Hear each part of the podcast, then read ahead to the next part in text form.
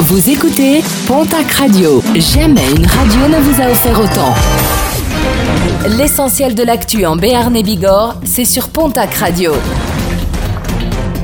Bonjour Julien Toth. Bienvenue à vous.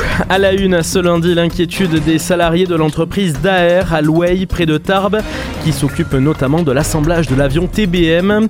Une inquiétude due à l'annonce outre-Atlantique du vice-président de Daer Aircraft Division, qui indiquait récemment vouloir partiellement externaliser la production du TBM en Floride à l'horizon 2027.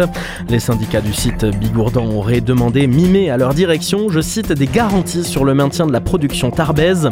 Rappelons que le groupe Daer emploie 1500 salariés sur le site de Louey, dont 500 directement liés à l'activité avion.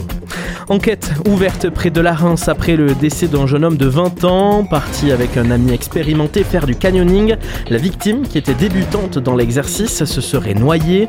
Des faits qui se sont produits au canyon de Bité en vallée d'Ossau, un site réputé pour ses passages spectaculaires.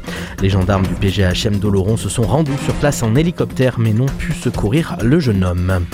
Un vrai statut et un vrai salaire, voilà ce que réclament les syndicats pour les AESH, les accompagnants des élèves en situation de handicap.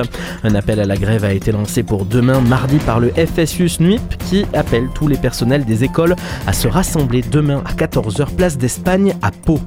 La belle histoire du jour, elle nous est racontée par nos confrères de la semaine des Pyrénées, celle de deux chiens rendus à leur propriétaire suite à un sauvetage périlleux. En effet, les animaux étaient bloqués au niveau du gouffre de Poudac à 40 mètres de profondeur. Plusieurs équipages de pompiers étaient sur les lieux, accompagnés de sauveteurs spécialisés en et d'un vétérinaire. Malgré quelques égratignures, les deux chiennes sont en bonne santé. De leur côté, les propriétaires craignent un acte malveillant et envisagent de porter plainte.